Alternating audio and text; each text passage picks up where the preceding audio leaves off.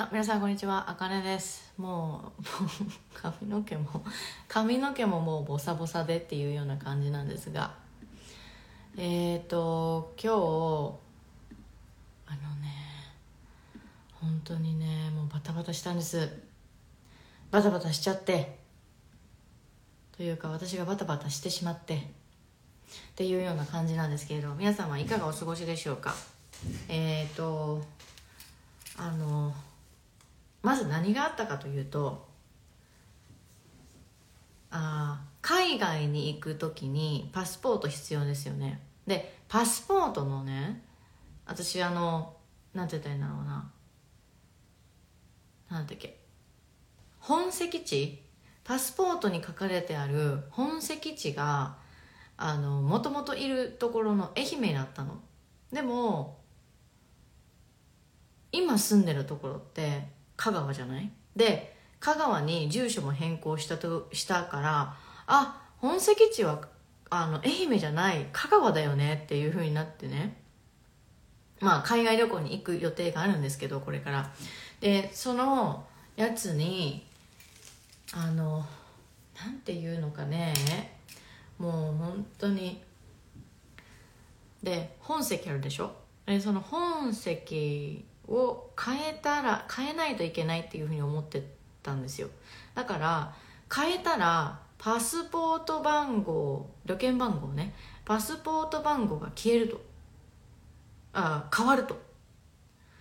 え？っていうふうになってまあ事の発端は3月の26日に分かり分かりましたそれが。であ はいありがとうございます。リメッコさんありがとうございます。そう。それがあったと。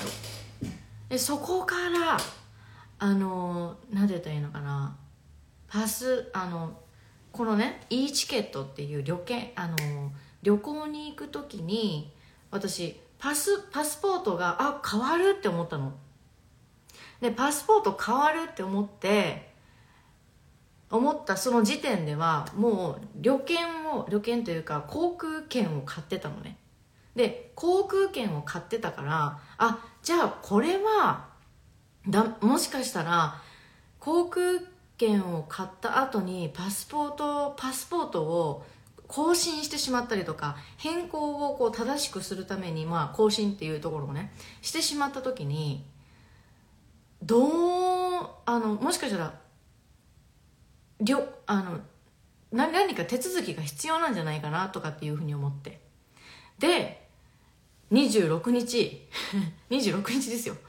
26日にえっ、ー、とパスポートを書き換えたら旅券番号が変わるのかというところをねあの27日の朝っぱらからあのやらなきゃっていうふうに思って今日8時55分に起きたんですよ。で、まあ、とりあえずパスポートセンターっていうところが香川にあるのでそこに電話しました。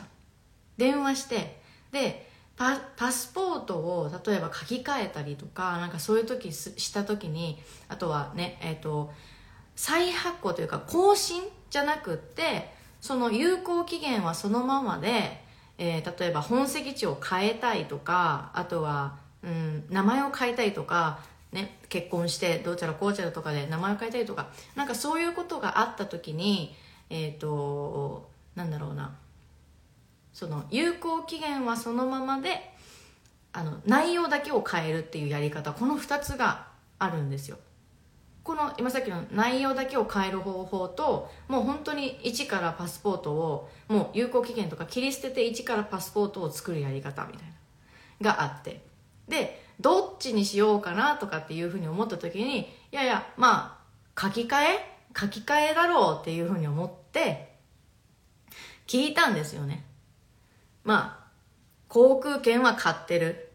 けれどもあ航空券買ってるからもう書き換えの方がいいって思って。中身だけを書き換え。でその中身だけを書き換えた時に旅券番号も変わるのかなっていうのを電話して聞いたんですよ。そしたら変わると。おいおいおいと。変わるじゃねえかみたいな感じだったんですよ。変わるんですねって。で、ちなみにじゃああのあ香川から違う愛媛から香川にね私は引っ越したんですけどでその時の、えー、引っ越したからその本籍とかっていうのは変えなくても大丈夫なんですかねとかっていうふうに聞いたらあの本籍をそもそも変えてたら変更する必要はあるけど本籍を変えてないんだったら変えてなくても愛媛のままなのであればそれはもう何もしなくていいって。はいありがとうございますよこさん。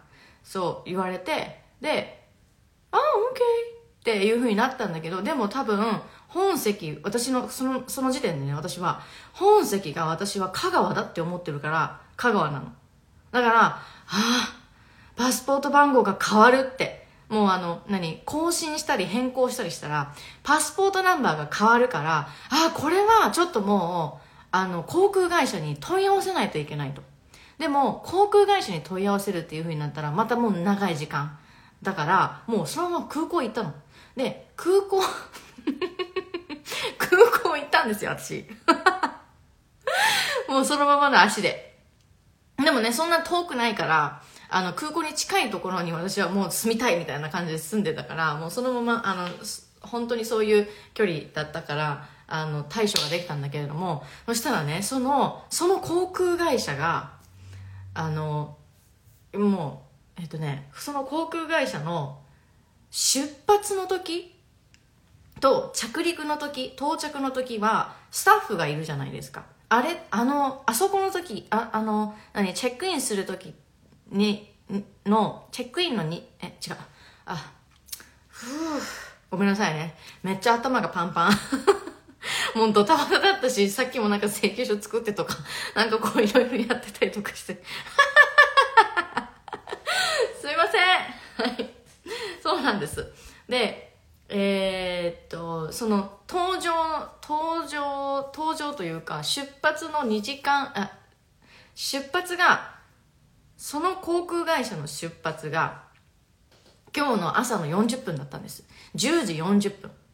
OK10 時40分だったら今言ったらあそのそのそのその時その確認した時に10時あの9時50分ぐらいだったんですよ。で私が家出たのも9時50分ぐらいあ OK 分かったもうもうちょっとぶっ飛ばしたら多分20分か30分とかそのぐらいで行けるから、もう行こうってなって行ったの。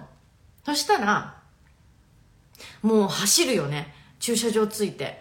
は、はず走って 行って、そして、あのね、その航空会社の人が、あの、ポンポンポンって来るから。で、これ私ね、あの、私のこの航空会社って利用、あの、これから今後利用する航空会社はエアソールと言います。エアソールあの韓国行きたい方あのぜひちょっとあのチェックしておいてほしいんですけど韓国行く時にねあのこのエアソールっていうのはこのアシアナ航空の,、えーと、この LCC のあの航空会社になるんですけどそのエアソールのスタッフがあのもう向こうから来たんですよ。トントントントントンって。で「あすいません。エアソールの方を探してるんですけど」っていうふうに聞いたらあ私エアソールですっていうふうになっててあオッケーみたいな。そしたらでももうこっちはもう走ってハーハー言ってるから。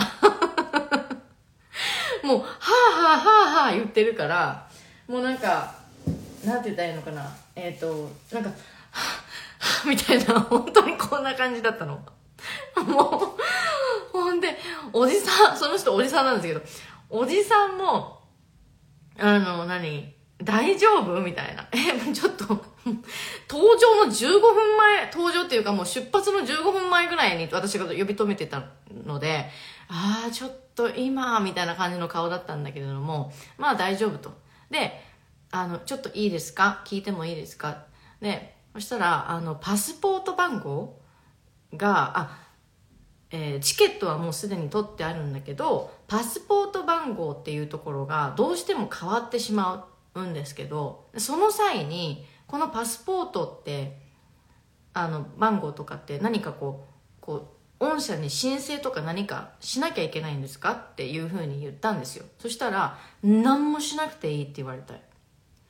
え？ってなって。そしたら理由としては その例えばエア、まあ、これはエアソールだけれどもエアソールのその、えーとまあ、チェックインするときにあのその、ね、旅行の当日の当日チェックインするときにねあの受付でパスポート渡すじゃないですか。でそのパスポートを渡した時のそのパスポートが最新のパスポートっていうふうに認識されて情報があのなんて言ったらいいの？そのその情報が一番最新っていうふうになるんです。なるんですって。だからわたあのじゃあ例えばエアソールのあサイトの中で事前に入力しないといけない何かこう項目？なんか事前入力の欄みたいなのがあるんですよね、えー、旅券番号入れたりだとか、えー、名前入れたりだとかなんかそういうところがあるんだけどじゃあそこの部分は入力っていうのもしなくていいんですか？って言ったら「うんしなくていいよ」って「しなくていいの？なるほどね」みたいな。あまあまあまあそういうふうになって。もうねしなくていいんかいって なったしなんかもう、こっちはもう疲れて疲れて、はあ、そうなんだ、みたいな感じにもなった。で、次に、なんだっけ、あの、なんかね、あのね、ついでにね、ちょっと聞きたいなっていうことがあって、なんでかわかんないけど、エアソエアソールね、本当に、ね、あの、大丈夫っていうぐらい、すごかったの。あの何？決済するでしょ。決済するんですよ。あのインターネットのブラウザー上で。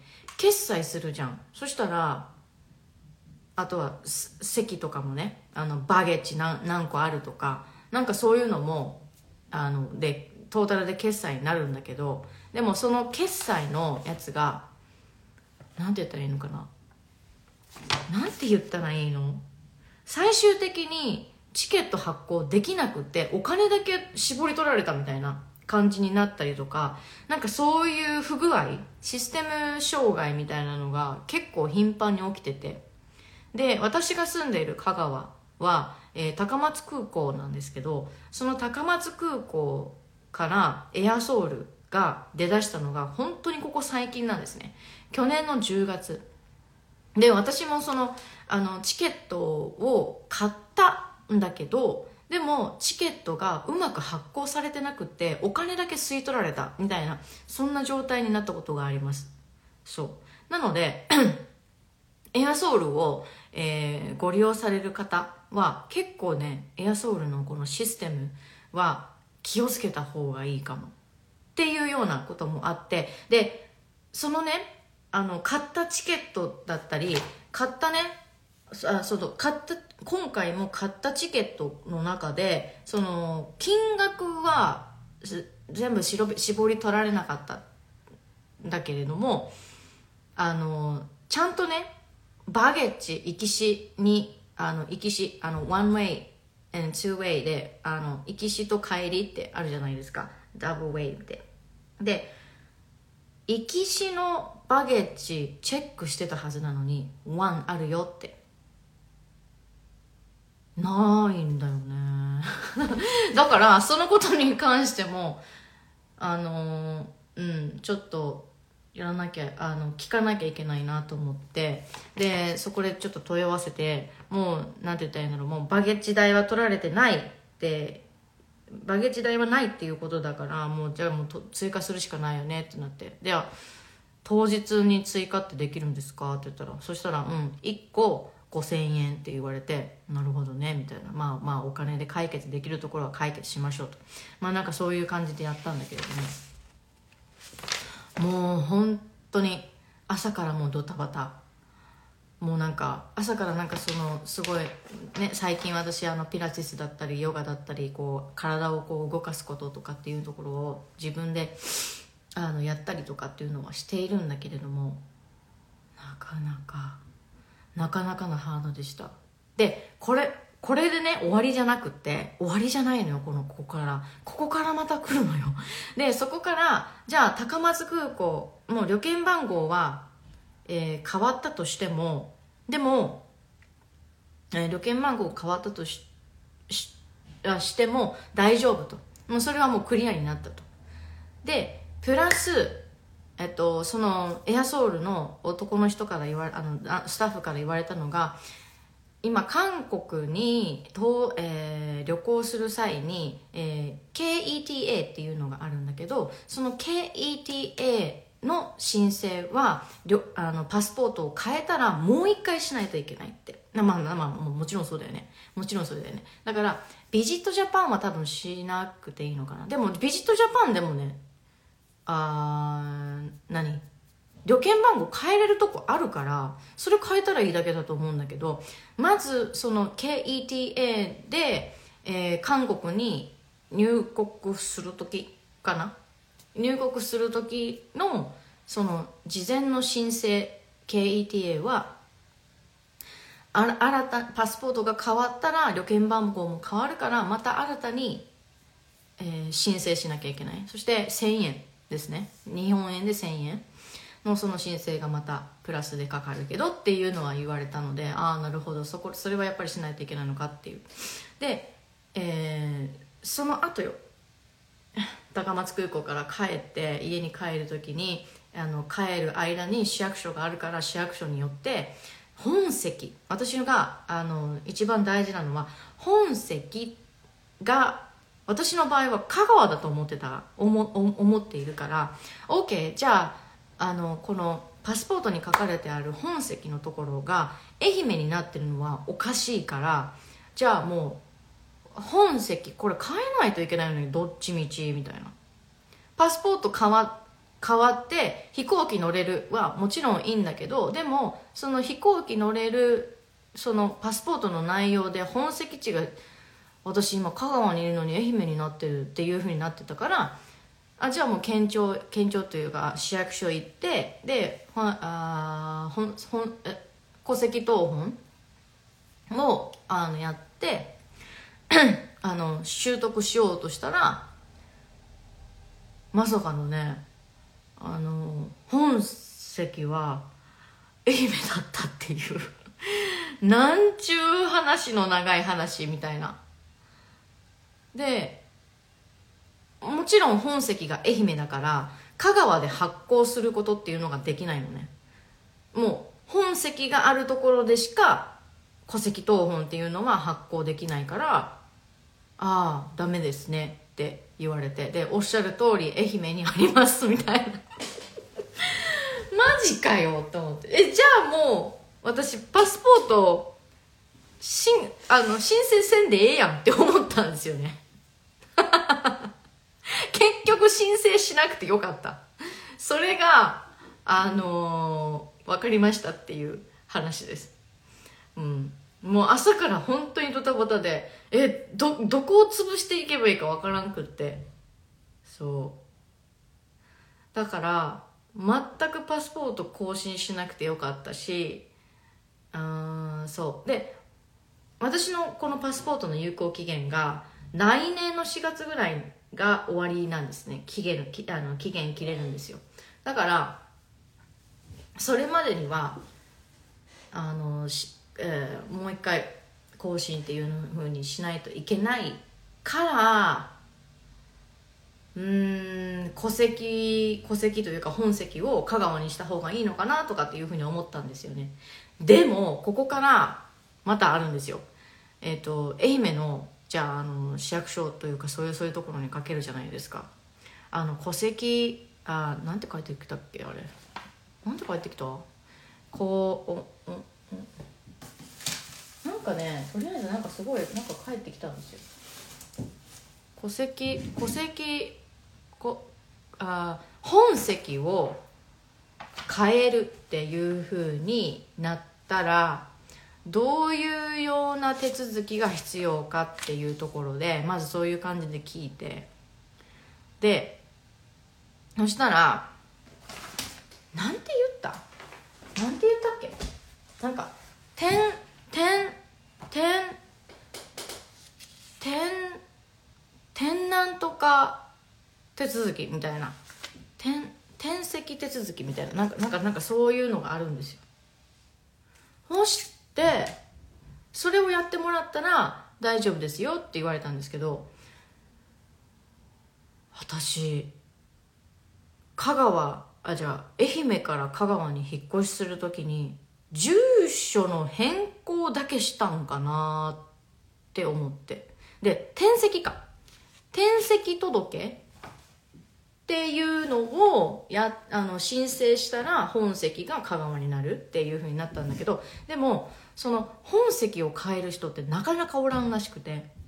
で本籍を変えたとしたらあなんて言ったらいいんだろう。なんかいいろんなこのこの人に対していろんなこうあの戸籍があるみたいな感じになって。今も今すでにある戸籍戸籍戸籍というかまあ本籍かな。なんかまあなんかそういうのがあって。でプラスで何かこう本籍を、えー、移動したりとかしたら移動したりっていうか変更したりとかしたらもう一個なんかできるらしくって。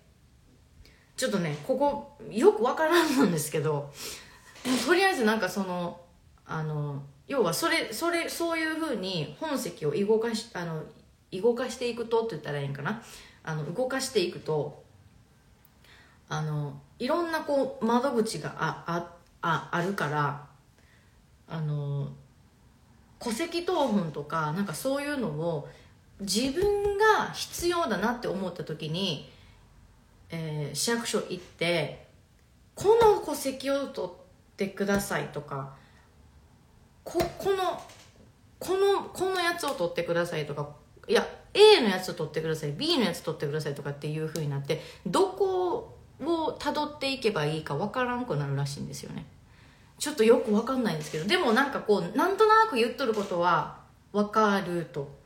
要はなんかうんそう。そう。そう。なんかそういう感じ。そういう感じ。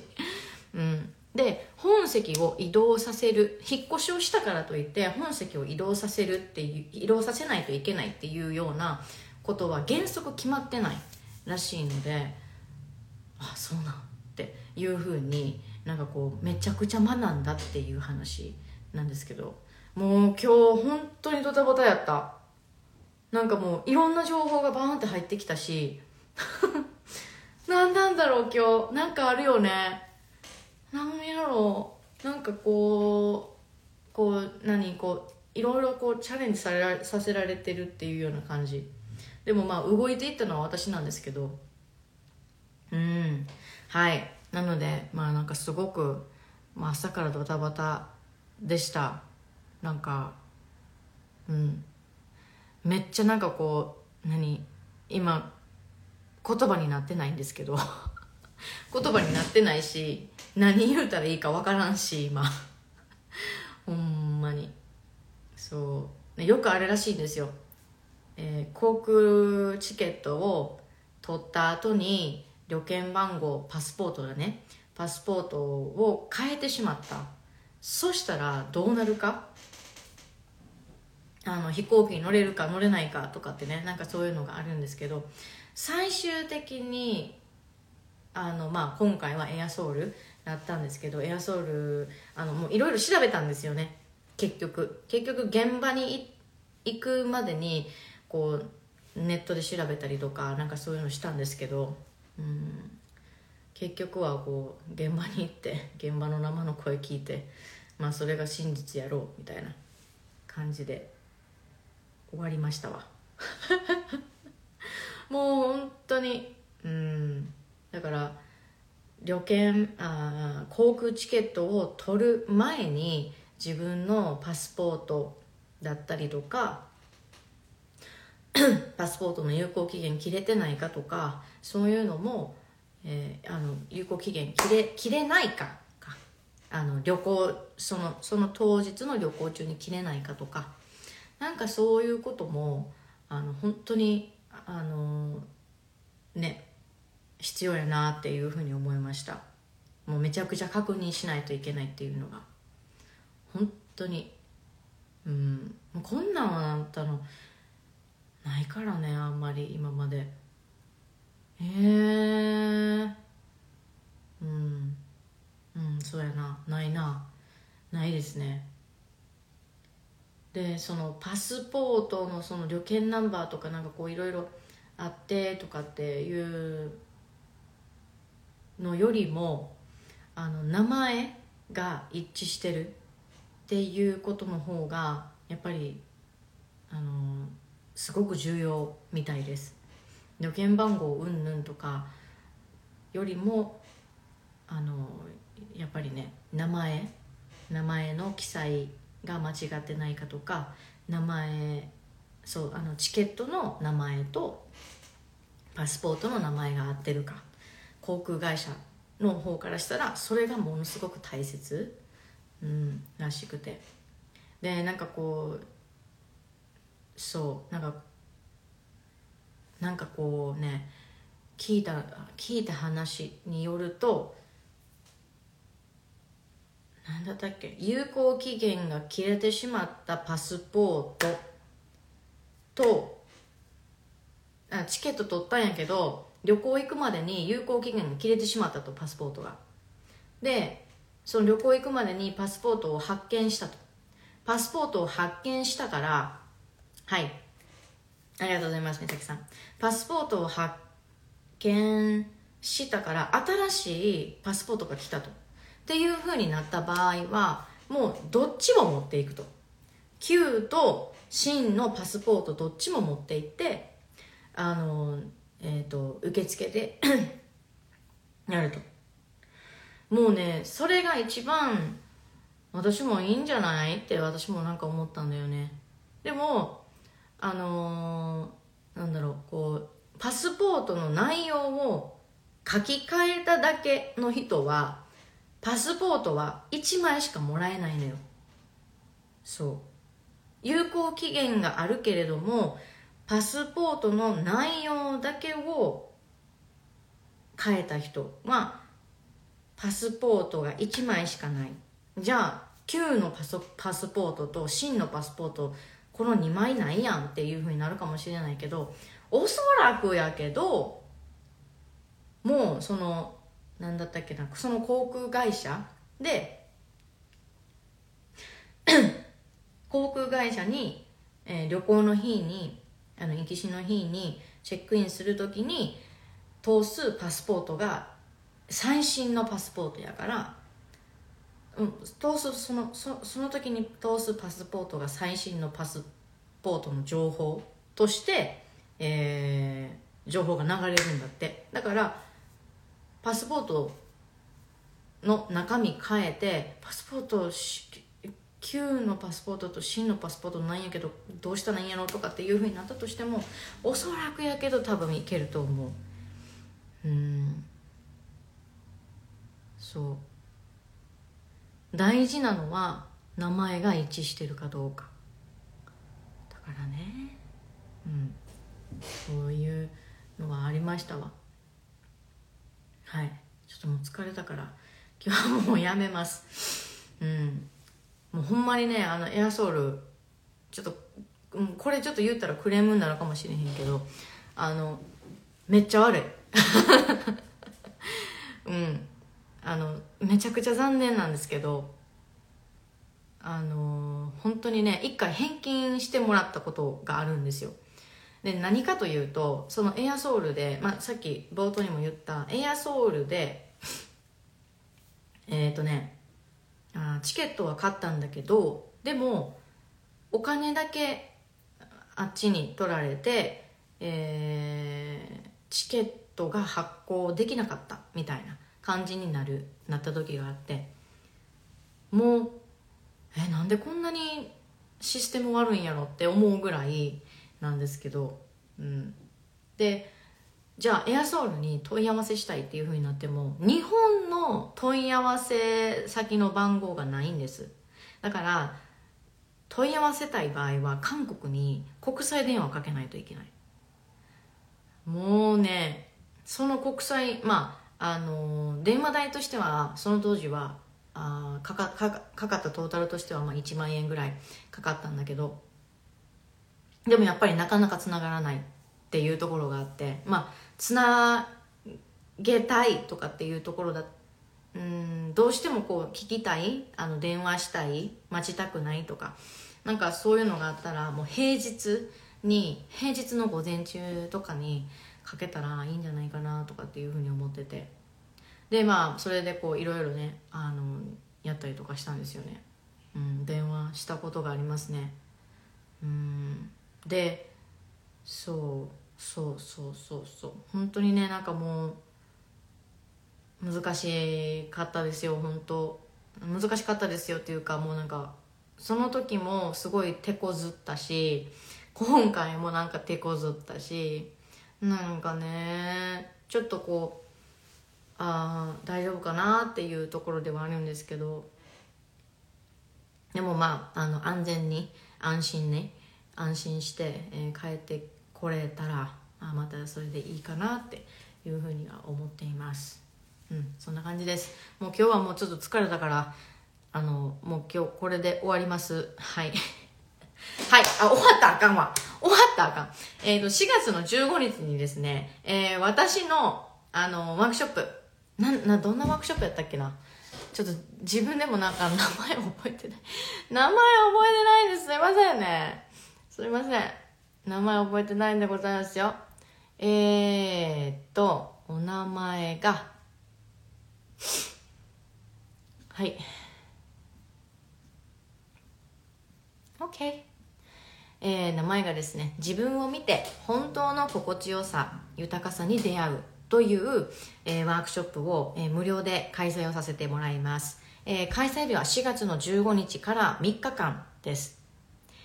そして、えどんな人に対して、えマッチをしているか、このワークショップがどんな人に対して行うかっていうところなんですけど、まあ、小さなことからとか、あ小さな頃からとか、もう幼少期とか、まあ、そういうところからまあ私たちってつながってたりとかするんだけど今の私たちとかってね。でその時に言いたいこと我慢してきてる人、うん、こうコミュニケーション自信がない言語化に自信がないとか。そして、えー、母親との関係で悩んでる。もしくは祖母との関係で悩んでる人。そして、えー、完璧主義や、えー、こだわりが強いとか。あそういうこだわりが強い自分がなんか辛いなっていうふうに気づいてる。でも辛いっていうふうに気づいてるんだけどでもその後どうすればいいかわからないっていう人、うん、であとは、えー、今現在休職中であったりもしくは、えー、退職してこれからどうしようかなって自分の人生どういうふうにしてやっていこうかなっていうふうに思ってる人、うん、そして、えー、忙しい仕事っていうところを今までずっとしてきたから自分の時間が欲しいと思ってもでもなんかなんだろうこう、うん、残業ばっかりで頑張ってい頑張っていてやってるんだけどでもなかなか できない。なかなかこう休みの日になってあちょっとなんかコーヒー飲みに行きたいなとかっていうふうに思ったけどあでもなんかちょっともう今日体疲れとるから寝たいとかってね。なんかそういうふうにこう自分が思っていることに対して現実でこうできないできないな。そう。自分のイマジネーションと現実が全然合わないな合ってないなっていうことに対してこうモヤモヤしてたりとかどうしようかなっていうふうに悩んでる人。うん。であとは正直に生きていきたいっていうふうに思うけどでもなんかこう奥底のところで自信がないなって思う人？うん。はい。でもどんな自分でも愛したいなとかあ自分どんな自分でも好きになりたいっていうふうに思っている人に向けて私あのワークショップを開催をします。ちょっとね長くなってしまいました。すいません。ちょっとねこれここら辺ねちょっともうちょっとあの私簡潔に まとめれるようにしますね。うん。はい。need to know っていうところであのこのじゃあワークショップで何をお伝えするのかというと感情のリリースの方法。うん。感情のリリースをの方法とあとはインナーチャイルドとの向き合い方。もしくは感情との向き合い方。そしてエゴとの付き合い方。です。もうこの3つです。この3つ。でじゃあどういうふうにしておあのお伝えするのかっていうと自己表現は最大のセルフケアだよっていうところ。これをちょっとキーワードにして感情をリリースするっていうところをお伝えしようと思います。そしてインナーチャイルドに関してはまあ今までどんなことであの自信をつけてきたんだろうなっていうところ。この自己肯定感と自信の事実っていうところを皆さんでお伝えしようかなと思います。でこのね自己肯定感と自信っていうところでだったらセルフイメージっていうところもこれもすごく大切になってくるので、えー、2日目はセルフイメージのあのこともちょっとお伝えをしようかなというふうに思います。はい。そして、えー、3日目。3日目があなたのエゴも丸ごと愛して心地よい自分軸や在り方に気づくっていうという、えー、ワークショップの内容となっています。ここではねあの自分のエゴっていうのってすごい難しいと思うよ。エゴとの付き合い方って。なんかうーんなんだろうな。例えばこれ私やったらうーんなんて言ったらいいんやろ。エゴとの付き合い方。相手から何かしてっていうふうに言われた。でもそれ自分できることなんですよね。自分できることじゃだとするじゃないですか。でも心の奥底ではもちろんやってあげられるんだけど心の奥底では本当にやりたくないっていうふうに思ってる。でこの本当にやりたくないっていうそのこのエゴね。エゴ。本音だったりエゴであったりとか。そういうところをどういうようにそういうところを優先して生きていくっていうところ。本当は嫌なんだけど自分ができちゃうからこの現実で相手から言われたことに対して自分ができちゃうからややるんだけどでも本当はやりたくないのよ。そういう時ないですか？それをねあのそうそういうふうになった時にどうすればいいのかっていうところ。ここもねちょっとねコミュニケーションっていうところも入ってくるからぜひちょっとあの何て言ったらいいんだろうなこう言語化に自信がないとか、まあ、最初に言ったけれどもけれどもねこのワークショップに、えマッチしてる人はどんな人かっていうところで。言語化するとかあとはコミュニケーション自信がないとかなんかそういうこと。コミュニケーション自信がないのって自分の言いたい本音を相手に言えないうまく言えないから自信がなかったりとか不甲斐ないとかああこういうふうに言いたかったわけじゃないのになとかなんかそういうふうになるわけなんですよ。でも最終的に自分がどう思ってるかっていうところをし自分が知ってあげないとそのどういうふうに例えば相手に対して言うか断るかとか No means no なんだけどどういうふうな No の言い方になるかとかっていうところね。なんかねそこのところだと思うんだよね。うん。そう。まずそこをやってとかあとはこう自分がうんまずそんな感じのそんな感じかな。うん。本当にそんな感じだと思う。あなんかできてきたね。気持ち悪なんかこうな はい。うん。なんか本当にそういうこと？なんですよね。うん。そういうことを、えー、この3日間で、えー、もうあのギュンと やってお伝えをしようかなというふうに思います。うん。なんかねそういうふうにそういうようなワークショップがいいよね。なんか実践的だし。うん。はい。そんな感じですね、えー、4月の15日から3日間です。で、えー、登録をしていただいたらあの私からあの、えー、ワークシートあのワークシートっていうかメールっていうところが多分届くと思います。うん。メールというかねなんだっけ、まあ、ワークシートも、あのポディアというオンラインサイトで、えー、動画配信サイトで、えー、やりますのでそこからあのそこにまずはあの私のインスタグラムのプロフィールのリンクとリンクのところから、えー、をポチッとしてもらったらワークショップっていうふうに大きくあのかいやっているところがあるのでそこもそこをこうポチンとしてください。そしたらあの内容が見れたりあのワークショップの内容が見れたりだとかなんかそういうことになるかなっていうふうにも思います。あの参加できると思います、うん、無料で参加をしていただけるんですけれどもでも無料だからといって後から見てあ見たらいいやとか。無料だからといってああなんかなんか言ってるわみたいな。なんかそそんなそんな感じのあり方で、えー、ご参加をしていただいたら多分時間の無駄にはなると思うのであの本当に何て言ったらいいんだろうな。やる気のある方だけあのぜひ参加をしていただけたらなというふうに思います。はい。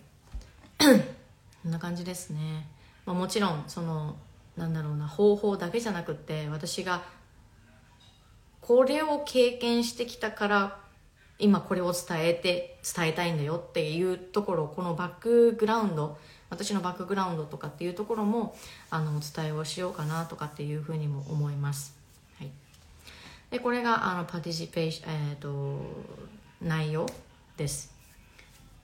えっ、ー、とそうですね。参加方法としてはさっきもお伝えした通り私のインスタグラムのプロフィールのリンクから、えー、参加をしていただけたらというふうに思います。でねなんで私がこのワークショップをしようと思ったかなんですけどあのポイントとしては今ね情報型なの。情報型。で情報型だからこそなな情報型のところに私たちはここにスンとおるんだけどでももっと自分らしくいたいとかもっとこうしたいとかっていうふうに思うんだけどこうじゃなきゃいけないとかっていうところが周りから言われてたりもしくは自分が小さい頃から持ってきたああのずっとずっと持ってきた完璧主義、えー、主義な自分？こうしなきゃいけないのに。A だえ A はそのまま A じゃないといけないとか A は B にすれ替えちゃいけないとか A ダッシュにもしちゃいけないとかね。なんかそういうふうにこう完璧主義なこう自分がいたりだとかもしくはこうしないといけないとかっていうふうに周りからこう言われ言われてしまっている。その情報に言われてしまっているからこそ情報に左右されるんですよね。で情報に左右されたりであその情報に左右されるからえこれはどうなんだろう？あれはどうなんだろう？私こういうふうにしたいと思ってるんだけどでもこれをやったらあれ？なんかえなんかすごい周りとのギャップで生まれそうなんやけどこれどうしたらいいんやろ？みたいなここになってくるんですよね。これがインナインナーチャイルドだったりエゴだったりあとは感情との向き合い方っていうところ。もうここが私が一番お伝えしたいところなんですよ。これはプログラムでもそうそうだしこのワークショップでもそう。ただワークショップだけあワークショップの、えー、この例えば3日間だけ参加したらじゃあそれが解消される悩みが解消されるかって言ったらそれはもちろんその場は多分大丈夫だと思う。そのワークショップの3日間。であったり4日間であったり、まあ、ちょっとそれはまだ内容ちょっとまだあれなんだけどその場合は大丈夫。だけどその後その後の自分の行動っていうところここがもうものすごく何て言ったらいいのかな変わってくる場所。このティッピングポイントっていうもう変わるポイントっていうところがもうものすごく変わってくるところ。そう。だからこのインナーチャイルドエゴ感情との向き合い方。もうこれがわこれは私にとってものすごくなんて言ったらいいんだろうなこのジャーニーなんですよね。私が私がこの人生の課題としているこのジャーニー。ジャーニーの中で課題としているところ、うん、でもしねこのあジャーニー課題としてるなとかっていうふうにあの自分のライフジャーニーがなじゃライフジャーニーの中であこれ私の課題かも。私もこれが課題課題かもしれないなとかっていうふうに思う方がいたらぜひちょっとワークショップ覗いてみてほしいなというふうに思います。うん。あの包み隠さずあの私はあのワークショップでお伝えをするので本当にねあのなんて言ったらいいのかな。うん参加してほしいなと思う。私自身も言語化する。言いたいことを言語化できなかったりとか。言語化したっていうふうに自分が思っててもでもなかなか伝わりきらないっていうところ。えそこじゃないんだよなみたいな。もうそんなんがもう毎回毎回のようになるし。で今までその自分と向き合ってきたんだけどでも辛い向き合い方しかしてなかったりとかね。うん。なんか毎回毎回これに対して向き合い向き自分がね向き合わなきゃいけないことに対して向き合ってるつもりなんだけどでもすごい辛いんだよねっていう人いると思うの。いると思うの。でもそれって多分こうもちろん向き合うことって向き合いたいっていうその気持ちはあるんだけどでもそのこの向き合う方向き合うことに対してのこっちからしか向き合ってなかったりするんだよね。こうじゃなかったりするんだよね。こうじゃなかったりするんだよね。こっちからしか見えてなかったこの物事をこっちからしか見えてないかったりするからもっとこういうところからこの物体あの何？課題となるものを見てあげないと自分のマインドのシフトっていうところは起きない全く、うん、起きないのね。そう。うん。っていうふうになったらワンウェイしかやっぱり見えてないっていうところだからうん。でも分かるんよ。これすごい分かるんよ。ワンウェイしか見えへんのよ逆に。逆に見えへんのよ。自分はもうもうドツボにこうハマってるからああもうすごい悩んでるっていうところにハマってるからワンウェイしか見えないんだけどでもそうではなくってワンウェイだけしかないって思ってたけどあらこっちもあったやんっていうその思考回路みたいなところを自分の中で作ってあげないといけない。でも作それを作ってあげるにはやっぱり自分の内側のな内側での余裕がなかったらいけない。っていうことで感情をやっぱりリリース自分を見て感情をリリースしてそして向き合っていく向き合っていかないとこと向き合ってそして辛くない方法で向き合う。そして 辛くない方法で向き合うんだけれどもでもああ向き合うからこそあ自分ってこういうふうにしてやっていったらいいのかもしれへん。自分ってこういうふうにして周りといや、えー、関わっていったらいいかもしれへん。っていうふうに変わっていくんだよね。これを私皆さんにお伝えをするので、えー、ぜひあのなんて言ったらいいのかな。このワークショップ来てほしいなというふうに思います、うん、もう自分の心地よさ。もうねいろんな一つの物事に対していろんな方向で 見てあげないと、最初の話に戻るけど私のあのパスポートの話ね。あの本籍地本籍地本籍地みたいなもう本籍地もしくはあの旅券番号にしかこうフォーカスしてなかった 自分。本籍地がえままさかのあの本籍地が香川や香川や香川やっていうふうに思ってなかった自分思ってずっとずっと思い続けていた自分が まさかの本籍地愛媛やったみたいな。思い込みなんよこれも思い込みなんよそう。なのであのそういうふうにやっぱりねこの物事に対して考える方向とかっていうところを、えー、自分で考えてあげる。そしてかこれはこれはねじあのこのマインドセこれはマインドセットっていうんだけどマインドセットだったりマインドシフトっていうんだけどマインドセットっていうのはあのなんて言ったらいいのかな。こう結果を出すためになんて言ったらいいの？あの自分の思考回路を増やしていく。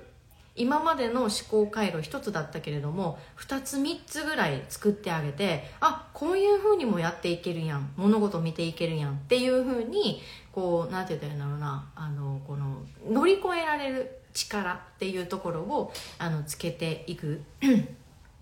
最初のなんて言ったらいいんだろうなこのなんだろうこのうん。結構やっぱりここの部分は大切かなってこういうふうに思います、うん、こういうのがマインドシフト、まあ、結果を出すためのこのマインドマインドのこの思考回路を作っていく。っていうところ。そして行動をする。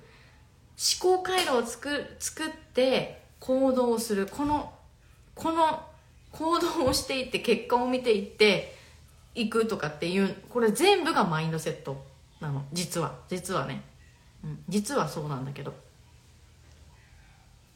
はい。なので、えー、もうねなんかやっぱりそそこをこう一旦自分で見てあげないとあのこの考え方もある。けどこの考え方よりも他の考え方やったら何があるやろっていうこの考え方って私習ってなかったのね。習ってなかったのね。というか全然ななんかそういう考え方あるんやとも思ってなかったの。そう。知らんかった全く。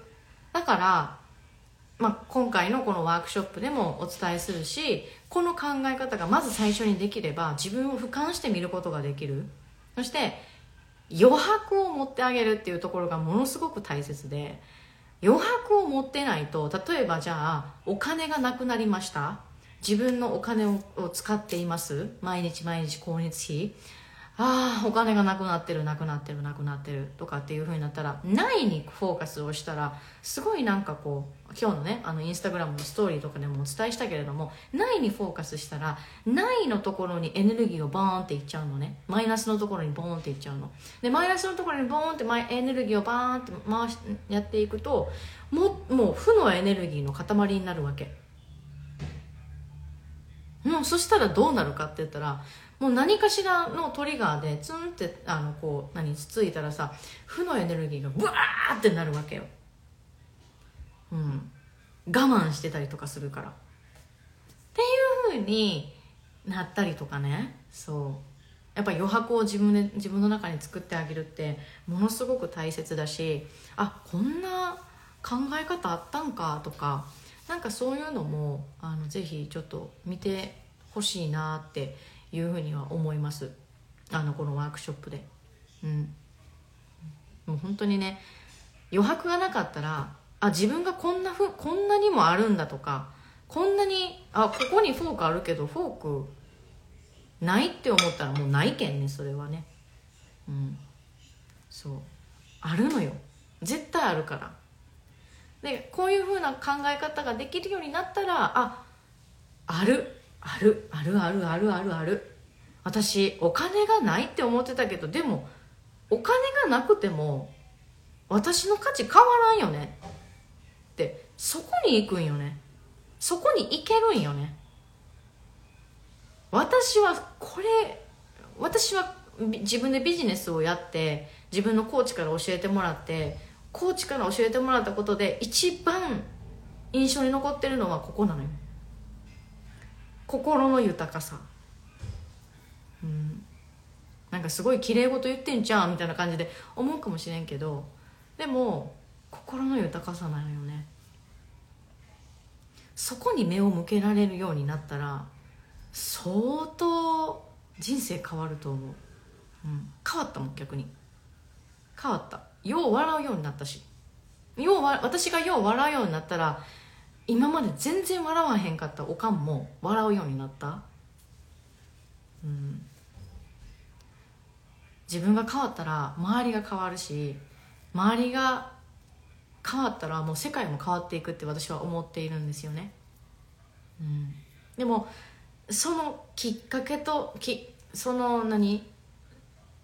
なんて言ったらいいんだろうな。こう自分のがあ例えば私とかだったら自分の我が強いから相手を変えたいとかこういうふうにやってやりたいとかってなんかこうコントロールしてやりたいとかってねあの思ったりとかする時あるよ。でもそれをやったとて相手は他人だし私じゃないからコントロールなんて鼻からできないわけよ。できないんだからじゃあもうここ頑張らなくてよくない？自分って。もうなんかもう椅子に乗ってなんかもうピースみたいな感じでやっとったらええんちゃうんって思うよね。うん。でもこの考え方が私できひんかったから。全くできひんかったから。うん。はい。えー、そんな感じです。まあねちょっとねあのー、今出してるえっ、ー、とワークショップのこの内容はもしかしたらちょっと変わるかもしれません。なんですけど私が伝えたいことはインナーチャイルドとの向き合い方付き合い方感情のリリースの方法だったり感情のとの向き合い方そして、えー、エゴとの付き合い方向き合い方。付き合い方か、うん、この3つです。この3つを介していろんなこと私がそうですね。もちろんこのプログラあの プログラムであの伝えてることとかっていうところはあのお伝えはあそこまでできなかったりするんですけど、まあ、もちろん受講生にねあのペイしてもらってるから、うん、だけれどもでも私が伝えられることだけ、えー、伝えていきたいなっていうふうに思ってます。もう本当にここの心の豊かさ。私はこのインスタグラム私のインスタグラムをフォローしてくださってる方にはやっぱり心の豊かさっていうところは伝えたいなと思うの。うん。にあ心の豊かさっていうところだったりあとは日常の豊かさ。ここはめちゃくちゃ私なんて言ったんだろうな。もしかしたら自分の中で落とし込めてないなくって発信の方にも落とし込めてないからいやそんなん伝わらへんでみたいな感じで思うかもしれないけどでも私はここはめっちゃ伝えたい。もちろんワークショップでも。絶対伝える。絶対伝える。もっと素晴らしいなんて言ったらいいんだろうなことがある。うん。ちょっとね、哲学的なこともね、なんかちょっとお伝えしたいなって思ってるから、めっちゃ伝えたいことがあるんよ。っていう風になったら、1日2時間のビデオかもしれへん。1日2時間かもしれへん。はい。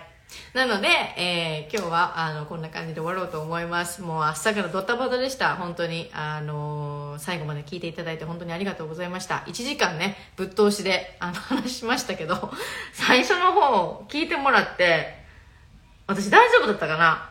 ちゃんと喋れてた？喋れてなかったと思う。なんかこう、頭が回ってなくて。はい。えー、まあ、ワークショップのお話もちょっとこう、熱弁してしまいました。でもそのぐらい、伝えたいことがめちゃくちゃあるの私伝えたいことがあるし伝えてじゃああなたに変わってほしいとかっていうふうにいうふうなことは私思ってない。思ってない。ただ私が伝えて何かあ参加してくださった方の中で何か気づきがあってじゃあその気づきが、うん、なんだろう自分の知恵となってそして何て言ったらいいんだろうな。